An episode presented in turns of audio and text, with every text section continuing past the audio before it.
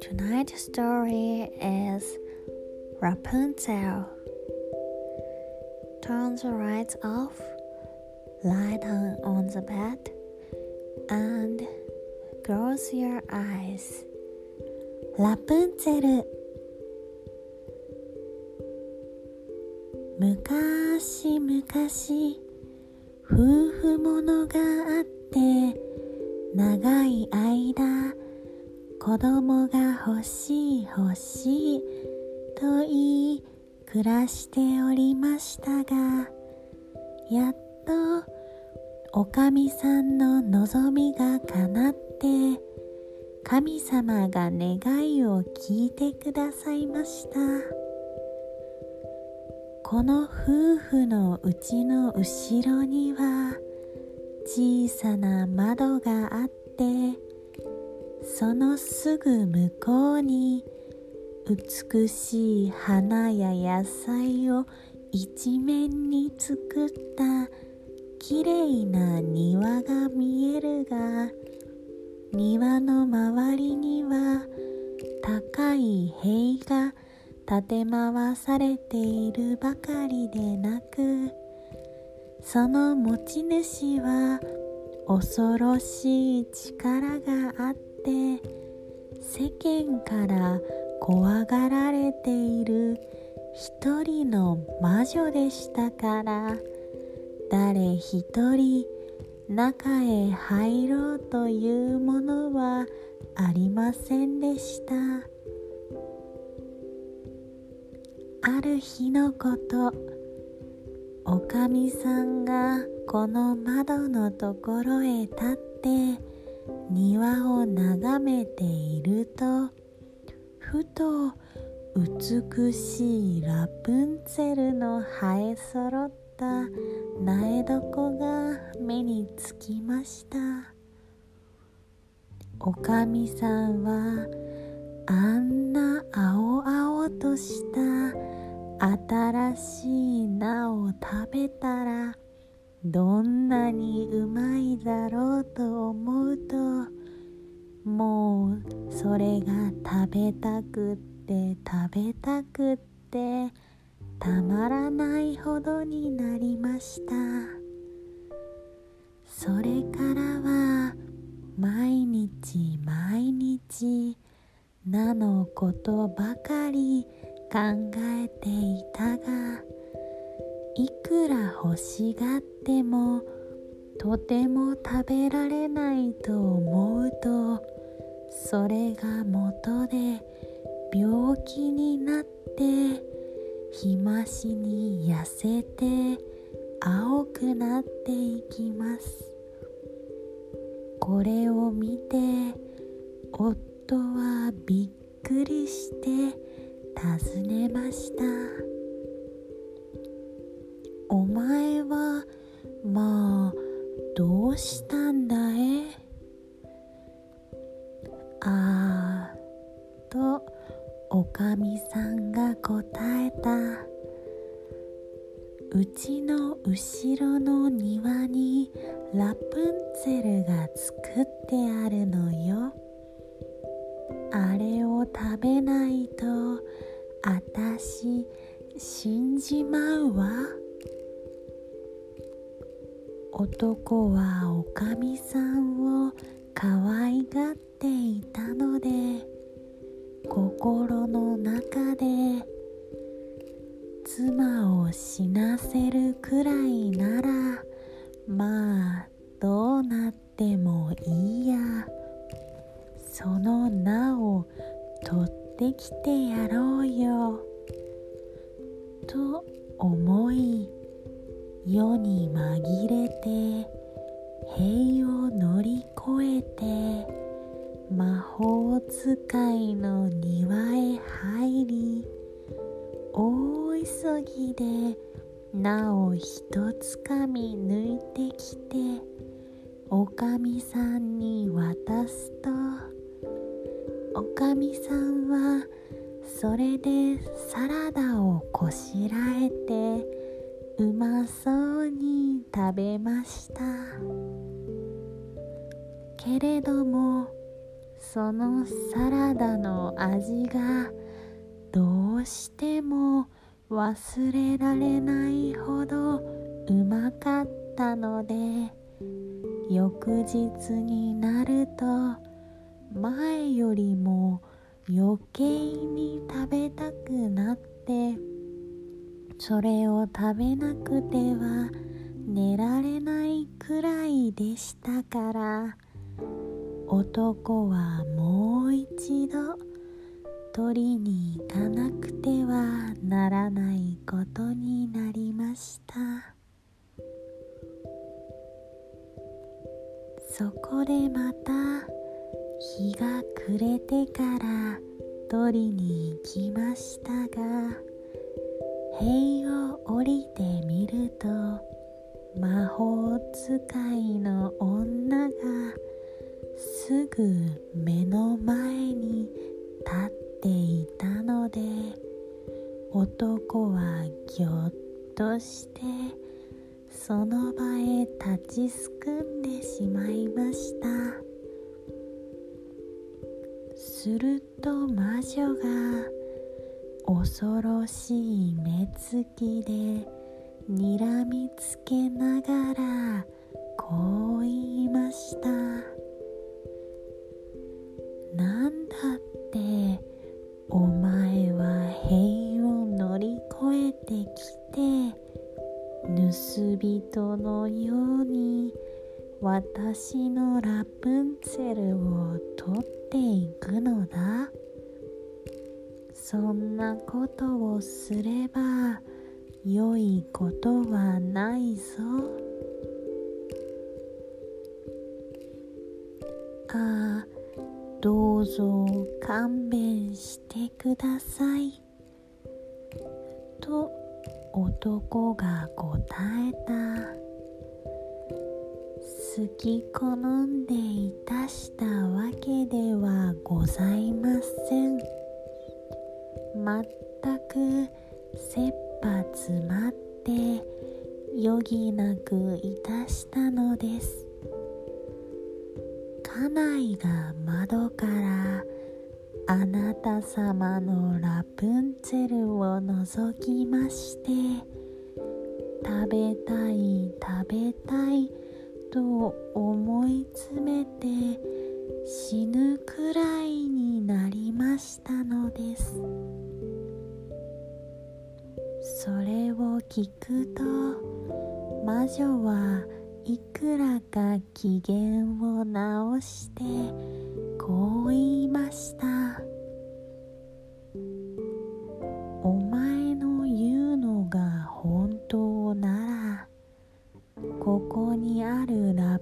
プンツェルをお前の欲しいだけ持たしてあげるよ。だがそれにはお前のおかみさんが産み落とした子供を私にくれる約束をしなくちゃいけない。子供は幸せになるよ。私が母親のように世話をしてやります。男は心配に気を取られて言われる通りに約束してしまった。みさんがいよいよお産をすると魔女が来てその子にラプンツェルという名をつけて連れて行ってしまいました。ラプンツェルは世界に二人とないくらいの美しい娘になりました。娘が12歳になると魔女はある森の中にある塔の中へ娘を閉じ込めてしまった。その塔ははしごもなければ出口もなくただてっぺんに小さな窓が一つある限りでした。魔女が入ろうと思う時には塔の下へ立って大きな声でこう言うのです。ラプンツェルやラプンツェルやお前の髪を下げておくれ。ラプンツェルは金を伸ばしたような長い美しい髪を持っていました。魔女の声が聞こえると娘はすぐに自分の編んだ髪をほどいて窓の折れ釘へ巻きつけて40尺も下まで垂らします。すると魔女はこの紙へつかまって登ってくるのです。23年経ってある時この国の王子がこの森の中を馬で通ってこの塔の下まで来たことがありました。すると塔の中から何とも言いようのない美しい歌が聞こえてきたので王子はじっと立ち止まって聞いていました。それはラプンツェルが退屈しのぎに可愛らしい声で歌っているのでした。王子は上へ登ってみたいと思って塔の入り口を探しましたがいくら探しても見つからないのでそのまま帰っていきました。けれどもその時聞いた歌が心の底まで染み込んでいたのでそれからは毎日歌を聴きに森へ出かけていきました。ある日王子はまた森へ行って木の後ろに立ってていると魔女が来てこう言いました。ラプンツェルやラプンツェルやお前の髪を下げておくれ。それを聞いてラプンツェルが編んだ髪を下へ垂らすと魔女はそれにつかまって登っていきました。これを見た王子は心の内で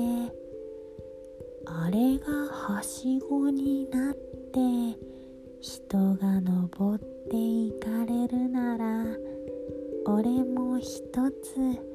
運試しをやってみようと思ってその翌日日が暮れかかった頃に塔の下へ行ってラプンツェルやラプンツェルやておく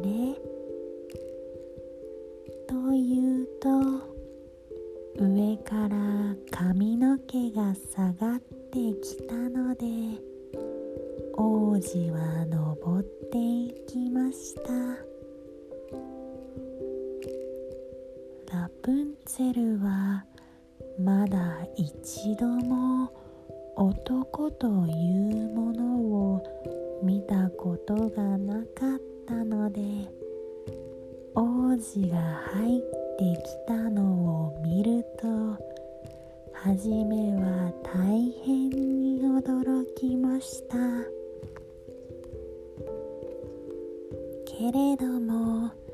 王子は優しく話しかけて一度聞いた歌が深く心に染み込んで顔を見るまではどうしても気が休まらなかったことを話したので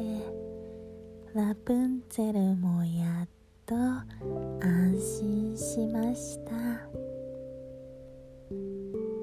それから王子が妻になってくれないか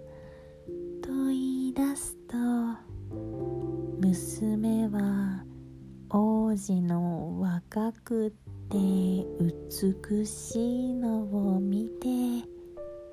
心の中で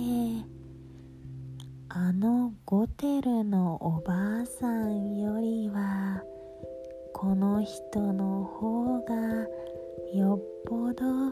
あたしを可愛がってくれそうだと思いましたのではいと言って手を握らせました。娘はまたあたしあなたとご一緒に行きたいんだが私にはどうして飛び降りたらいいかわからないの。あなたがお出になるたんびに絹ひもを一本持ってきてください。あたしそれではしごを編んでそれが出来上がったら下へ降りますから馬へ乗せて連れてってちょうだいと言いました。それからまた魔女の来るのはだいたい昼間だから二人はいつも日が暮れてから会うことに約束を決めました。ですから魔女は少しも気がつかずにいましたがある日ラプンツェルはうっかり魔女に向かってこう言いました。ねえゴテルのおばあさん。どうしてあんたの方があの若様より引き上げるのに骨が折れるんでしょうね。若様はちょいとの間に登っていらっしゃるのに。まあこの罰当たりがと魔女が急に高い声を立てた。なんだって？私はお前世間から引き離しておいたつもりだったのにお前は私を騙したんだね。こう言って魔女はラプンツェルの美しい髪をつかんで左の手へぐるぐると巻きつけ右の手にハサミを取ってジョキリジョキリと切り取ってその見事な髪の毛を床の上へ切り落としてしまいました。して何の容赦もなくこの哀れな娘を砂漠の真ん中へ連れて行って悲しみと嘆きの底へ沈めてしまいました。ラプンツェルを連れて行ってた同じ日の夕方。魔女はまた塔の上へ引き返して切り取った娘の髪の毛をしっかりと窓の折れ釘へ祝えつけておき王子が来てラプンツェルやラプンツェルやお前の髪を下げておくれ。と言うとそれを下へ垂らしました。王子は登ってきたが上にはかわいいラプンツェルの代わりに魔女が意地の悪い怖い目で睨んでいました。あはと魔女は嘲笑った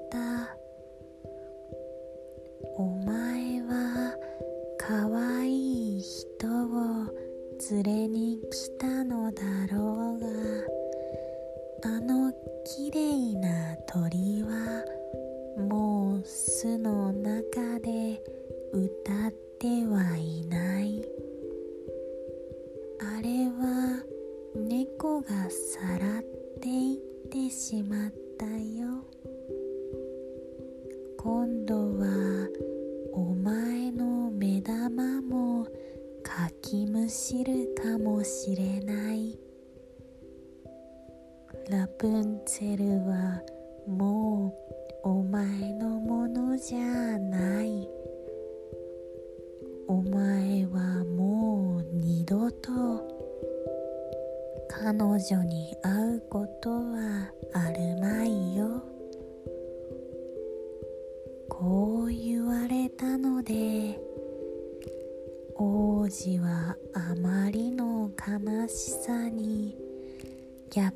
逆上して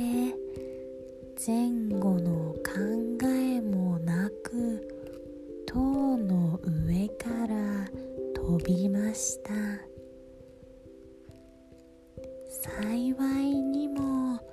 命には別状もなかったが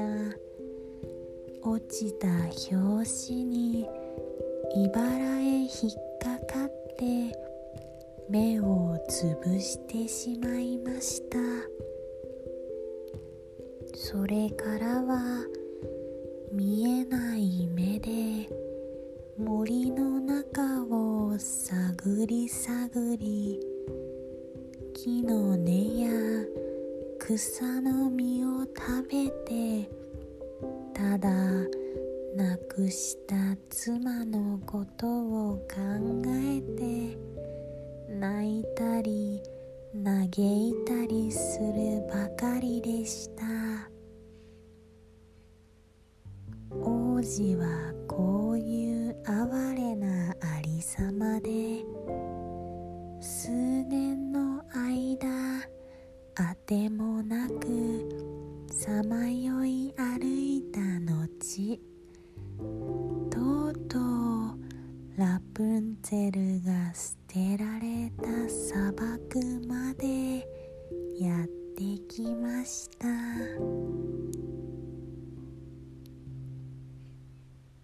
ラプンツェルはその後男と女の双子を産んでこの砂漠の中に悲しい日を送っていたのです。王子はここまで来るとどこからか聞いたことのある声が耳に入ったので声のする方へ進んでいくとラプンツェルがすぐに王子を認めていきなり首へ抱きついて泣きました。そしてその涙が王子の目へ入るとたちまち両方の目が開いて前の通りよく見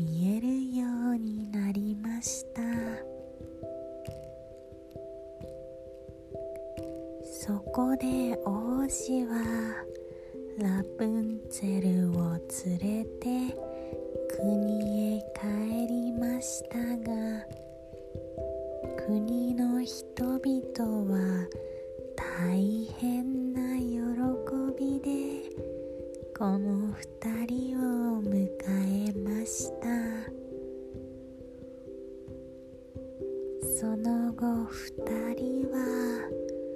長い間むつまじ